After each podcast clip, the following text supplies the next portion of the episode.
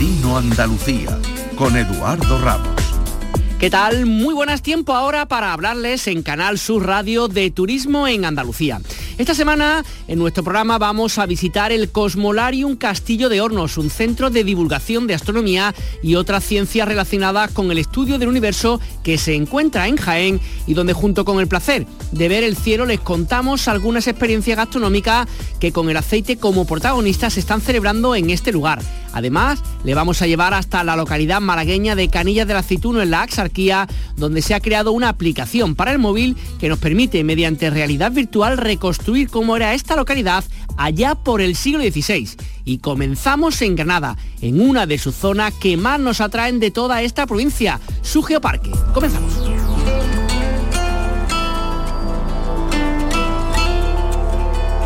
Destino Andalucía con Eduardo Ramos Radio Andalucía Información y Canal Sur Radio.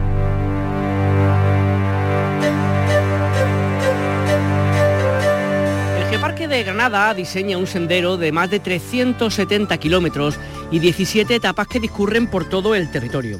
Con este plan director de rutas se ha identificado e inventariado los senderos ya existentes, diagnosticando sus carencias y planteando propuestas de intervención y mejora de sus trazados y también de sus equipamientos.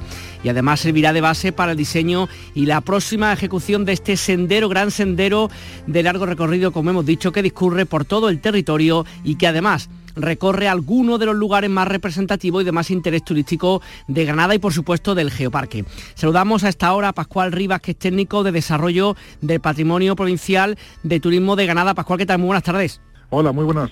¿Qué, tal? ¿Cómo estamos? Muy bien. Cuéntenos un poquito, el, geoparque que lleva muchos años, muchos pasos dados literalmente hablando, ¿no? Y mucho trabajo por parte de muchas personas. Con este, digamos, este sendero del que ya se había hablado en otros momentos, lo que hace es como poner casi la guinda al pastel, ¿no? Como ofrecer mucho más a todo el mundo que puedan pasar por allí y conocerlo caminando, ¿no? Yo no, me atrevería a decir que fuera la guinda porque eh, el geoparque es algo muy, muy rico, con muchísimos elementos. Y entonces, bueno, este era, era algo necesario y, que, bueno, era muy importante ponerlo en marcha. Sobre todo porque mm, el Geoparque de Granada ocupa todo el norte de la provincia, estamos hablando de casi 5.000 kilómetros cuadrados. Eh, por lo tanto, es un territorio enorme, ¿no? Y, claro, a la hora de decir cómo, cómo le metemos mano a esto, ¿no? ¿Cómo, ¿Por dónde empezamos a, conocerlo? ¿Cómo lo puedo recorrer? Pues claro, hay muchísimas posibilidades. De esta forma, eh, bueno, pues sobre todo para aquellos que quieran hacerlo andando y, quizás sobre todo en bicicleta, pues se convierte en una propuesta donde quien lo haga prácticamente no se va a perder nada de la esencia del geoparque. Mm, tengo que aprovechar para recordar, ¿no? Porque claro, eh, nosotros ya estamos muy habituados a, este término de geoparque, pero mucha gente aún no sabe lo que es, ¿no? Eh, un geoparque, mucha gente piensa quizá en un, parque, en un sitio cerrado, pero no, eh, un geoparque es un, territorio abierto, o sea, es un territorio que simplemente tiene una geología muy especial, tiene algo que le hace muy especial desde la perspectiva geológica, pero que lo que hace es aprovechar esto para poner en valor todos los recursos que tiene. Y en este caso, eh, en el norte de la provincia de Granada, pues estamos hablando de un corredor natural que ha sido el escenario, bueno, por el que ha transitado el hombre desde sus comienzos, ¿no? De hecho, tenemos eh, los restos del hombre de Orce, ¿no? De, posiblemente uno de los homínidos más, más antiguos de Europa. Y desde entonces toda la, todas las etapas de la historia no han dejado su huella. Por lo tanto, es un escenario increíble para hacer un paseo por la historia sin tener que viajar mucho. Estamos hablando de, una ruta, ¿no? 17 etapas, ¿no? De esta gran ruta de casi 400 kilómetros. Imagino, claro, que habrá de todo y un montón de cosas. En principio son rutas, Pascual, que empiezan y terminan en un municipio. Eh, ¿Se ha pensado también el tema de la pernoctación, cómo se hacen o cómo es un poquito el diseño de estas rutas? Eh, a la hora de diseñarlo hemos tenido, lo primero, eh, que pensamos decir, bueno, mm, porque muchas veces eh, en este tipo de cosas hay que buscar un compromiso de, equidad territorial y demás, ¿no? Pero aquí teníamos una premisa muy importante y es que eh, al final el resultado tenía que ser algo que pudiésemos recomendar a alguien sin, sin temor a dudas de que, de que iba a disfrutar muchísimo. Entonces la primera premisa a la hora de diseñarlo ha sido que encadenara los lugares más interesantes, los mejores paisajes eh, y teniendo en cuenta que nuestro geoparque ofrece una variedad tremenda. Luego la, segunda premisa, y que era muy importante, es que eh, pues la persona que, haga la ruta encuentre los servicios que va a necesitar. Es por ello que efectivamente hemos intentado que los comienzos y los finales de etapa pues coincidan en la medida de lo posible con, poblaciones donde haya servicios de alojamiento, de restauración y demás. Entendemos también que son rutas abiertas, o sea que cada uno puede decidir si hace un trocito de esa ruta, si hace dos seguidas, si hace las 17 del tirón, o sea que un poco libertad absoluta para aquel que a su gusto y manera, ¿no? Claro, totalmente. Además, bueno, que eh, hay mucha gente que se, plantea este tipo de cosas, bueno, pues como algo que, puede ir haciendo eh, a lo largo de distintas semanas, distintas escapadas, o lo puede ir haciendo en distintos fines de semana, y entonces lo van completando progresivamente, ¿no? Eh, estamos ahora mismo, bueno, pues contamos con, o sea, digamos, ya se está trabajando en, el, o sea, ya se ha hecho todo el diseño y ya se está trabajando, se está comenzando con la señalización y entonces, bueno, pues en unos meses esperemos que, que podamos tener la lista para que lo puedan disfrutar todo el mundo. Hmm. Que veía un poco también entre los objetivos ¿no? que, determináis con, esta acción que estáis llevando a cabo, fomentar la educación ambiental y realizar también actividades y deporte al aire libre como ruta en bicicleta, senderismo, incluso turismo ecuestre, avistamiento de fauna silvestre y fotografía, o sea, para todos los públicos y también entiendo para todo el año, ¿no? Mira, el Geoparque nos plantea muchísimas propuestas para disfrutarlo, ¿no? Eh, ahora mismo pues ya tenemos además bastantes empresas que nos ofrecen rutas en bicicleta, en bicicleta eléctrica, que lo cual lo hace accesible a todo el mundo. Eh, increíble hacerlo en globo. Qué eh, la vista de los, paisajes que tenemos allí, ¿no? que son, son los desiertos, bueno, prácticamente los únicos desiertos que tenemos en Europa, ¿no? Visto desde arriba es una cosa increíble, ¿no? Hay excursiones interpretadas en 4x4. Tenemos, bueno, eh, se ha inaugurado hace poco un, centro de astroturismo, ¿no? Un observatorio astronómico en, Gorafe, que es una maravilla, ¿no? Que además ofrece muchísimas actividades para todos los públicos, eh, donde combina astronomía con otras cosas, unas propuestas muy chulas. Eh, como bien decía, interpretación de la naturaleza.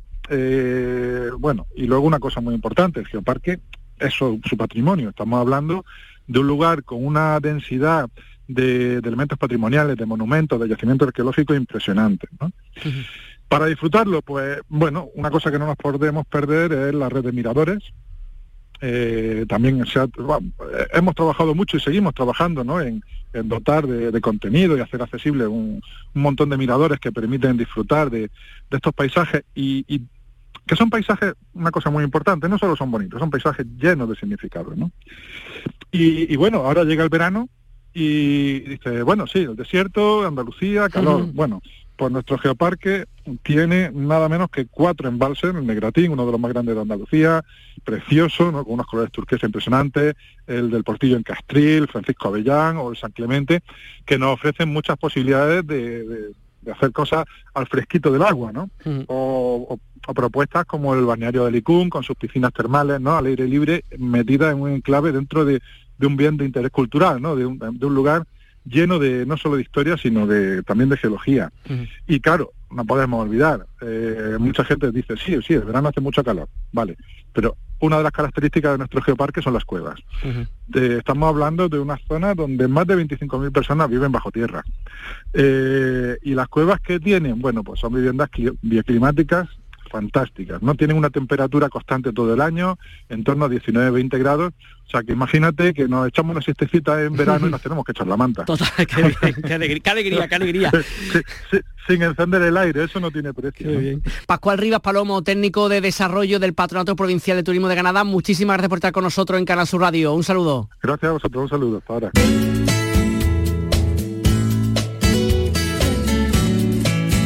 Nos situamos ahora en el Cosmolarium Castillo de Horno, centro de divulgación de astronomía y otras ciencias relacionadas con el estudio del universo de la provincia de Jaén, donde nos ofrecen un maridaje gastronómico y observación del cielo nocturno.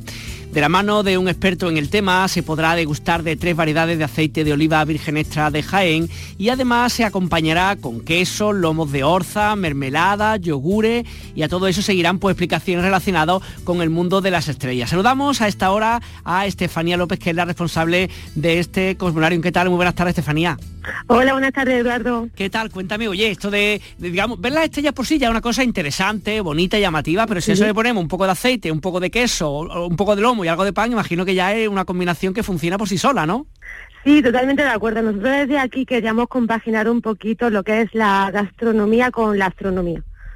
De manera que dábamos a conocer productos locales, cercanos, de pequeñas empresas, familiares. Y bueno, qué mejor mezcla que, conocer, probar esos aceites, esos quesos y después se vaya el cielo, ¿verdad? ¿Y cómo es un poco? ¿Cómo lo tenéis organizado? ¿Hay, digamos, como fechas cerradas que la gente se va apuntando, habla con vosotros y buscáis, digamos, hueco? ¿Cómo es la forma que tenéis de trabajar? Bueno, mira, Eduardo, nosotros todos los fines de semana, todos los sábados hacemos observaciones nocturnas en función de lo que haya en ese momento en el cielo, pues enseñamos la luna, planetas o simplemente constelaciones.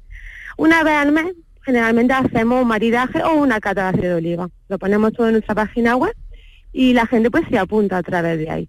También podemos trabajar con grupos cerrados. Un grupo de amigos de 20 personas aproximadamente nos pueden llamar, nos pueden decir, oye, mira, quiero que nos preparéis un maridaje y entonces lo haríamos específicamente para ese grupo, un grupo ya cerrado.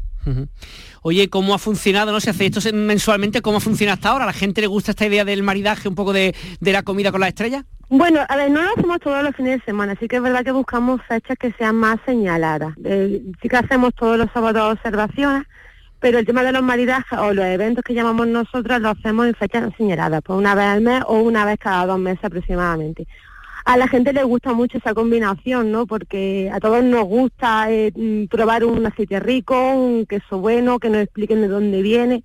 Y luego si eso lo combinamos con observar el cielo encima en un castillo, no se nos puede olvidar que estamos hablando de un castillo, en muchos sitios se hacen maridajes, pero realmente no tienen el enclave que tenemos nosotros aquí.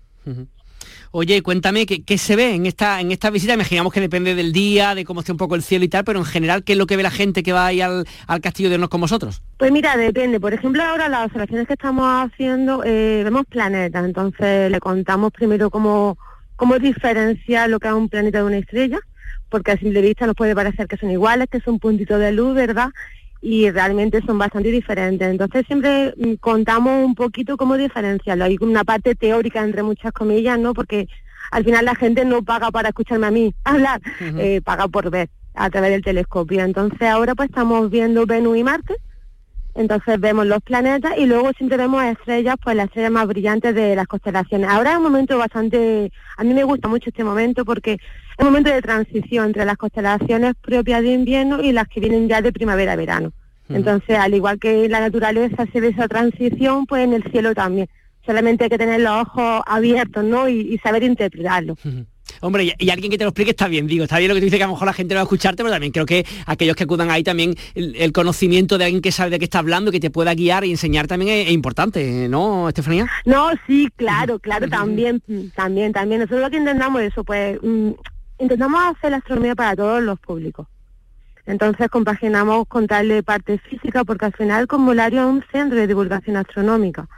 Entonces intentamos contarle esa parte física, con un lenguaje que todo el mundo lo pueda entender, porque nosotros al final, Eduardo, no sabemos quién tenemos detrás, no sabemos si van a ser entendidos en la materia, si son niños, si son adultos. Entonces lo que queremos realmente es que se lleven un buen recuerdo, que sean capaces de ver eso que hay en el cielo, de, interpretarlo.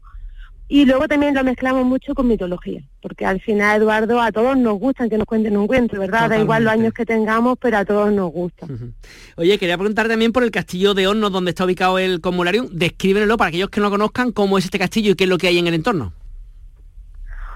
Bueno, el castillo, eh, Hornos en sí es un pueblo, a mí me parece de los más bonitos que, que podemos observar en Jaén.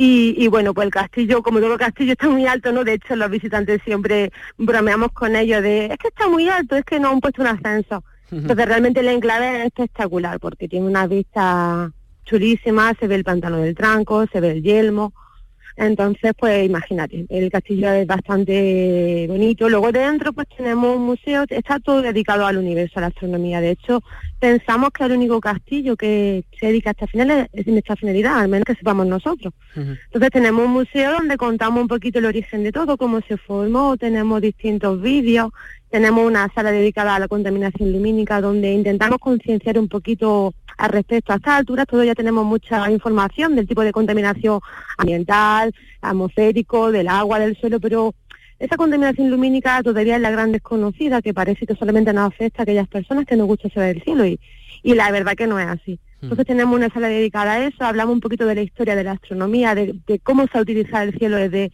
desde, desde el origen de la humanidad Incluso tenemos las imágenes del último telescopio espacial, entonces está bastante actualizado realmente. Luego hay una torre del homenaje, que esa torre sí que es original, con dos plantas, donde hablamos, se habla un poco de la historia del castillo de Horno y de la astronomía, y luego arriba hay dos vídeos del pueblo. También tenemos una sala de, de exposiciones donde ahora eventualmente no estamos haciendo ninguna, pero hasta hace dos semanas teníamos uno de la mujer en la ciencia. Entonces es una sala bastante amplia donde damos charlas, hacemos talleres, bueno, va abierta un poco a todo. De hecho, la semana pasada se dieron aquí los, los premios Ardilla de la denominación de origen. Entonces, pues una sala que tiene mucha eh, versatilidad, ¿verdad? Y luego ya arriba la terraza mirador donde, bueno, yo invito a todos los, oyentes que vengan a visitarlo porque no tiene desperdicio. Y ahí es donde hacemos las observaciones nocturnas y, y bueno, cuando ahora en el buen tiempo también hacemos el maridaje. Pues Estefanía López, responsable de este un Castillo de Horno, muchas gracias por compartir con nosotros estos minutos de estrella de gastronomía y que tengáis pues, pues una, unas semanas y un verano muy interesante. Un saludo muy grande. Muchas gracias a ti, Eduardo, por la oportunidad. Viaja con nosotros a tu destino. Destino Andalucía.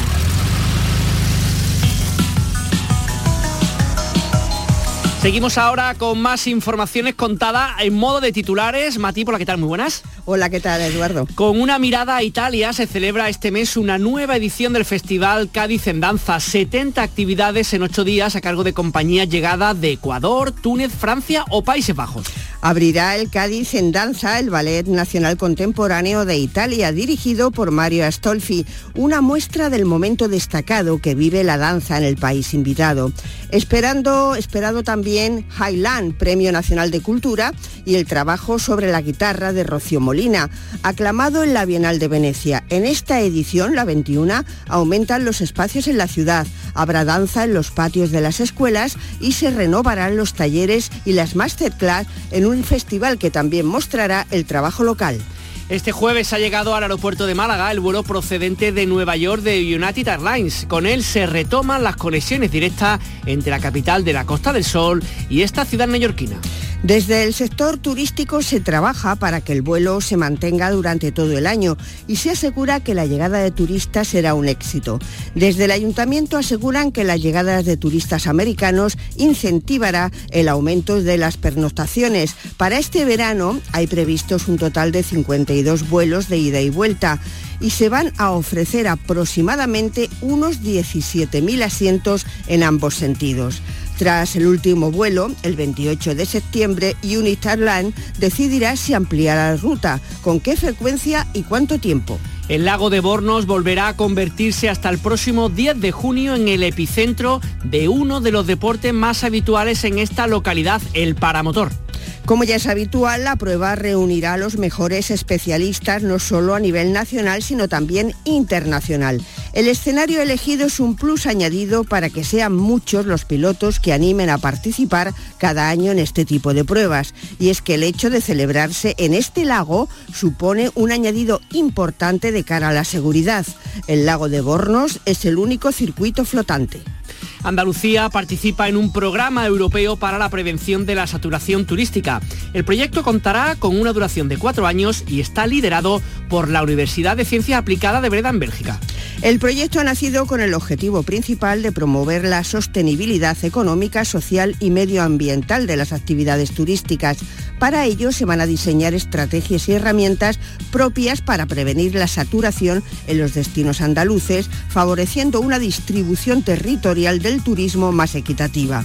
El proyecto integrará tanto la visión del empresario turístico como la de investigadores, académicos y asociaciones vecinales en la búsqueda de soluciones para una mejor gobernanza del sistema turístico. Destino Andalucía con Eduardo Ramos. Radio Andalucía Información y Canal Sur Radio. ¿Has soñado alguna vez con viajar en el tiempo y conocer cómo eran los lugares en el pasado? ¿Quieres saber cómo vivían las gentes de la época?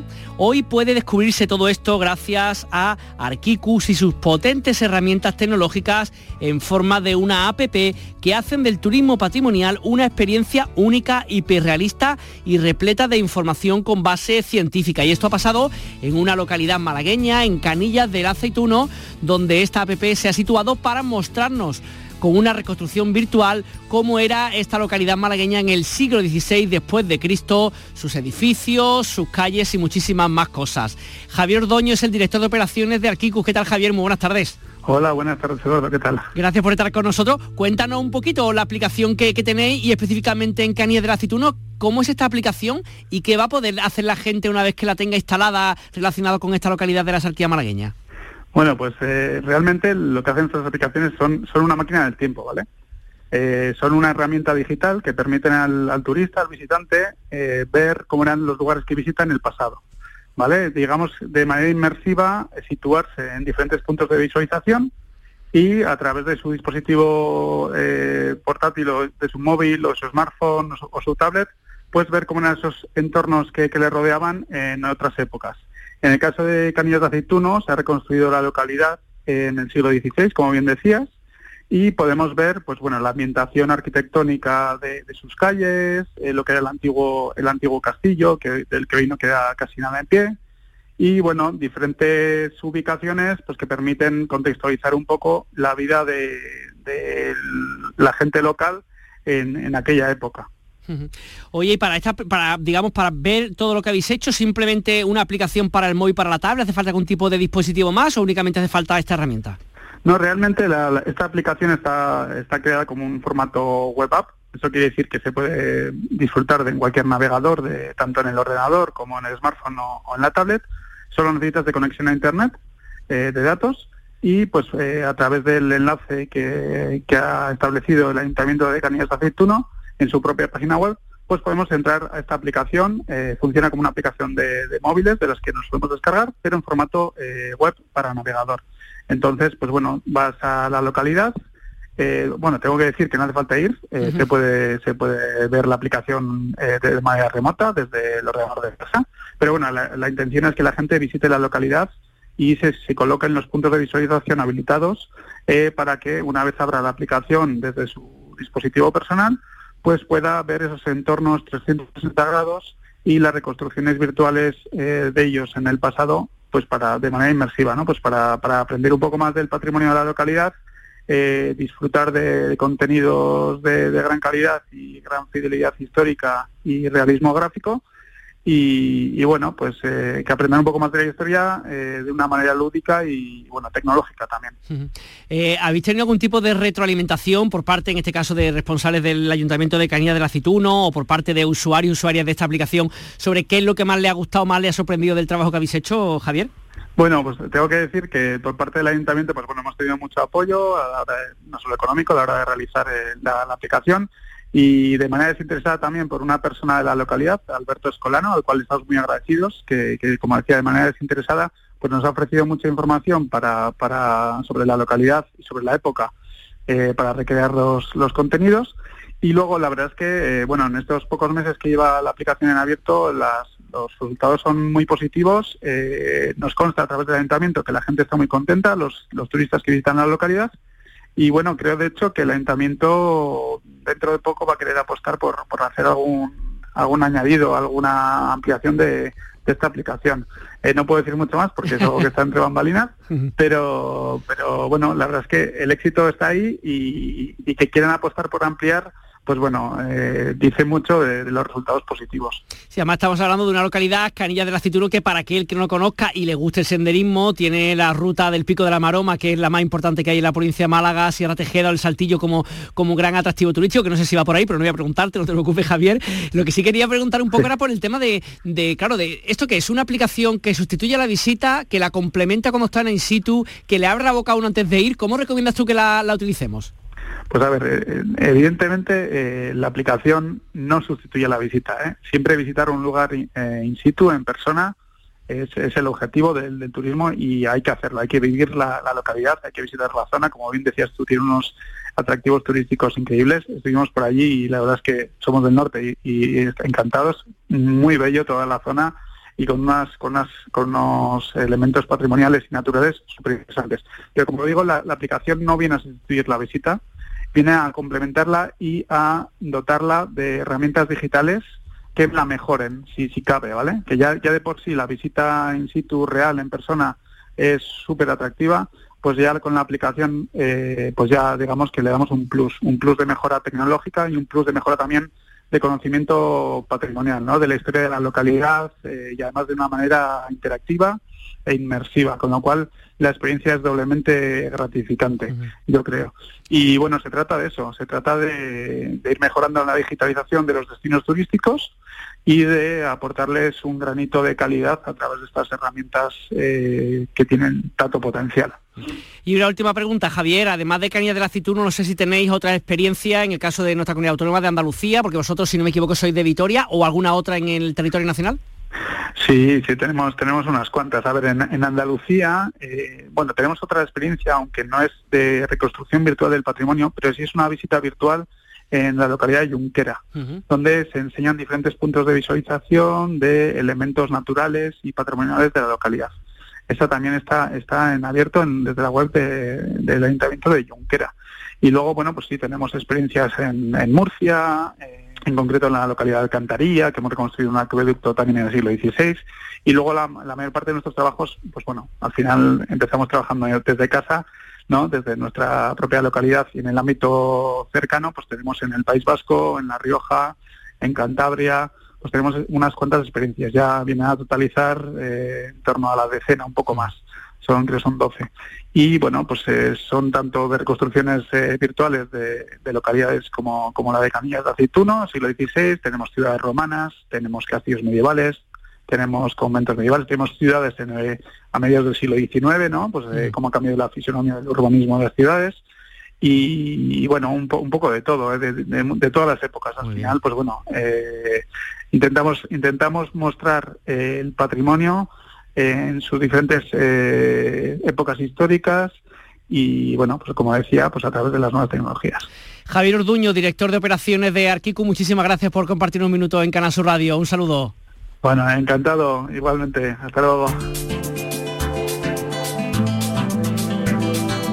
¿Qué propuesta musical tenemos para este fin de semana? Fernando Ariza, ¿qué tal? Muy buenas. Hola Edu, nos vamos rapidito hasta la localidad malagueña de Alameda. Allí en unos minutos arranca la segunda edición del Alameda Fest. Viernes y sábado, artistas del mundo del hip hop como los populares Ajax y Proc o los veteranos SFDK, pero también del pop canalla, Miguel Campello, Arco, El Niño de la Hipoteca, La Plazuela o Los Atlánticos. El fin de fiesta cada día los van a poner DJs de la entidad de Adrián Cobos o del Reverso y todo ello en un evento que se va a desarrollar en la explanada del polígono industrial La Amarguilla. Actividades para los asistentes y se publicita, fíjate, sobre todo por la ubicación geográfica de Alameda, a una hora prácticamente de Málaga, Córdoba, Granada y Sevilla. De su extenso cartel nos vamos a quedar con SFDK Zatu y Acción Sánchez, los raperos sevillanos que llevan 30 años ¿eh? siendo narradores de la realidad social que les rodea. Acaban de publicar Inquebrantable, su noveno disco de estudio, y esta canción se llama Prefiero esperar.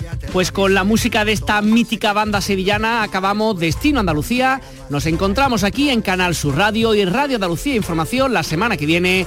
Que disfruten de esta tarde y de lo que queda de fin de semana. Por los errores que me hicieron lo que tú ahora ves. Por todos los tú te lo dije, ya te lo avisé. Por todas las veces que pensé en lo que vendrá después. Y cuando llega no asemeja en nada lo que pensé. Por todas las hostias que he evitado darle a algún vecino. Porque a veces lo he visto claro, primo, pero y si no. Por cada dueño perruno que no recoge el pino. En la acera que va al colegio en horario matutino.